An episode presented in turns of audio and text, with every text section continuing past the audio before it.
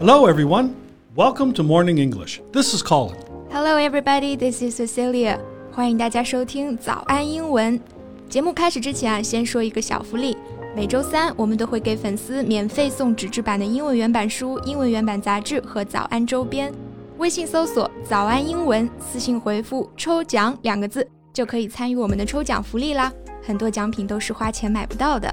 Yeah, we have carefully picked out these materials. They are excellent for learning English. If you can finish one book, your English will surely be better. So go to the WeChat official account for the lottery right now. Good luck to all of you. Oh, so why don't we take sides? What? We? Take sides? In what? no, no, no. I'm talking about the band Why Don't We. 我说的是一个叫做 Why Don't We 的男团。Do you know them? Yeah, I've heard of them. They're on the news recently. 没错， 最近啊，这个美国的大热男团 Why Don't We 连续登上推特热搜，并不是因为他们出了新作品啊，而是因为组合里面的未成年男孩们被经纪人虐待了多年了。So, for today's podcast, we are going to talk about a really interesting situation that was brought to our attention recently about the boy band Why Don't We? 嗯，我们今天的所有内容都整理成了文字版的笔记，欢迎大家到微信搜索“早安英文”，私信回复“加油”两个字 来领取我们的文字版笔记。Colin 先来给大家介绍一下这个 Why Don't We 这个组合吧。uh, well, Why Don't We is a five member boy band that was formed in LA in 2006. All the members of Why Don't We are still pretty young, especially for the music business. Yeah, they're all in their very, very early 20s. 基本上都是二十出头啊，还是一群孩子。 And I think it's something kind of important to keep in mind a little bit later when we get into the situation happening right here. Yeah, but anyway, all of these boys had the hobby of singing and were making music before Why Don't We formed in 2006. 嗯，这五个男孩呢都很喜欢音乐哈，自己呢也一直在尝试着做音乐。 But after meeting each other after seven events like social media events, live shows, things like that, they decided to be a boy band. Yeah, so they all got together and performed in front of two telemanagers. One was David and the other was named Randy. Mm, they all got on board. They got a team on board, and the very next day, they announced that they were continuing making music as a five piece. 这样呢，这个组合就正式成立了。 这里有一个很有意思的表达，叫做 get on board，它的字面意思是上船、上车。其实我们中文也会用到在一条船上这样的表达，对不对？所以呢，get on board 在这里它就表示加入某个团队、入伙的意思。the boys of uh, Why Don't We describe their sound as more of a urban or R&B pop kind of thing. 诶，这个 R&B 大家可能会熟悉一些啊，叫做节奏布鲁斯。那 urban 呢，它做形容词表示城市的、都市的，所以啊，urban music 它也是一种音乐类型，我们叫做都市音乐。In fact, Why Don't We gained a fan base pretty quickly and steadily. 是的，他们的吸粉速度还是非常之快的。大家应该都知道，粉丝在英文里面呢就是 fans 嘛，但是在这里我们用的是 fan base，它是一个集合名词，相当于某个人 fans 群体的总称。我们可以把它理解为粉丝团或者粉丝群。So why do you think they became famous so fast? Well, because they were filling such a big, like, um, boy band hole at the time. Mm. There was a lot of K pop stuff going on, but there really wasn't any, like, US based boy bands or British boy bands or anything of the sort like that. Uh, okay, so they came and kind of filled that gap. 他们的出道正好是在 K-pop 在欧美兴起的时候啊， 但是这个欧美的男团呢，基本上就是处于一个断代的状态，所以这个组合出道之后，正好就填补了这个空白。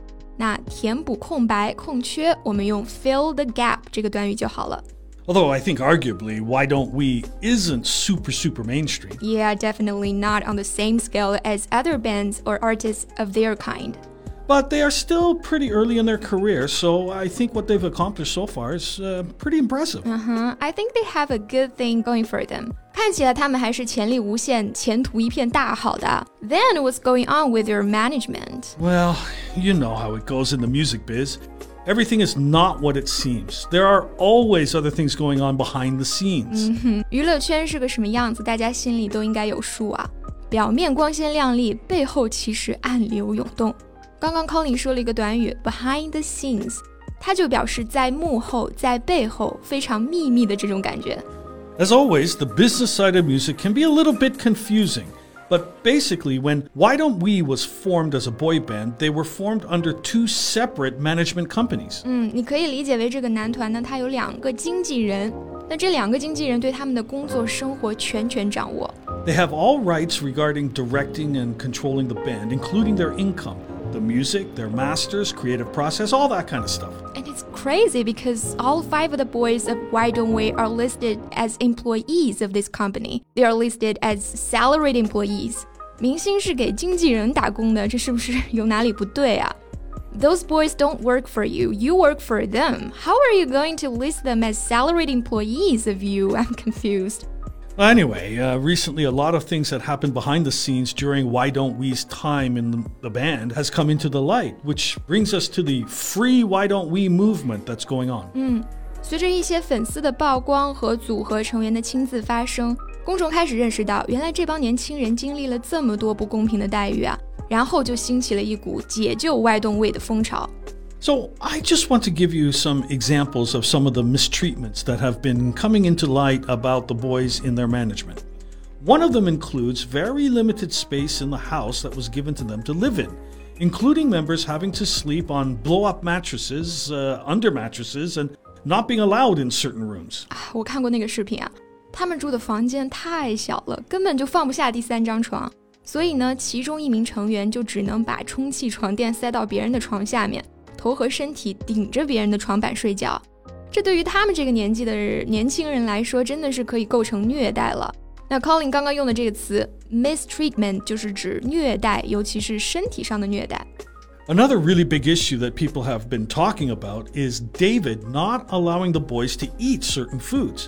They have to ask his permission to eat food. Yeah, this part of it is crazy to me because there is a video of an argument taking place between the managers. And this argument took place because one of the members of Why Don't We, Zach, ordered himself a salad because Randy said he could. Which is just weird in itself because why do you have to ask your manager what you can eat? Yeah, that's already a red flag. 对啊，你吃个草都还要跟别人报备，这本身就不对劲了吧？那所以呢，Colin 说的这个 red flag 在这里呢，不是指红旗啊，它是指危险的信号或者让人生气的事物。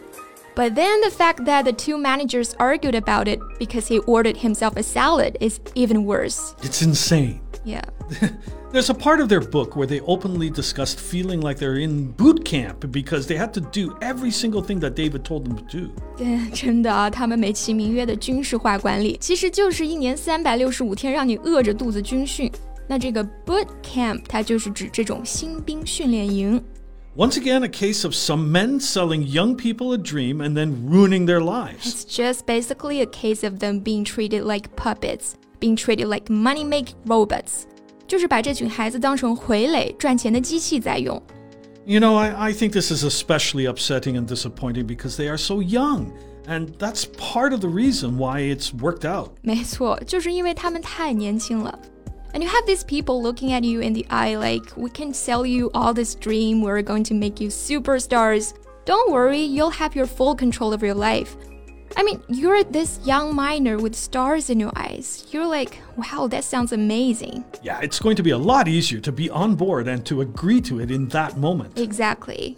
Standing against industry villains has been such a hot topic right now so many people are openly talking about it, and this is a good example of why. 是的，看到这群孩子的经历啊，我们会意识到反对行业内的霸凌有多么的重要。在这个做什么都代价很高的行业呢，希望事情最终能够得到妥善的处理吧。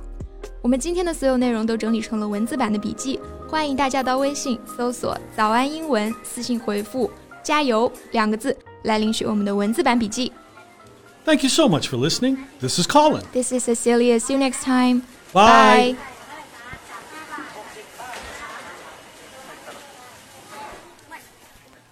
This podcast is from Morning English.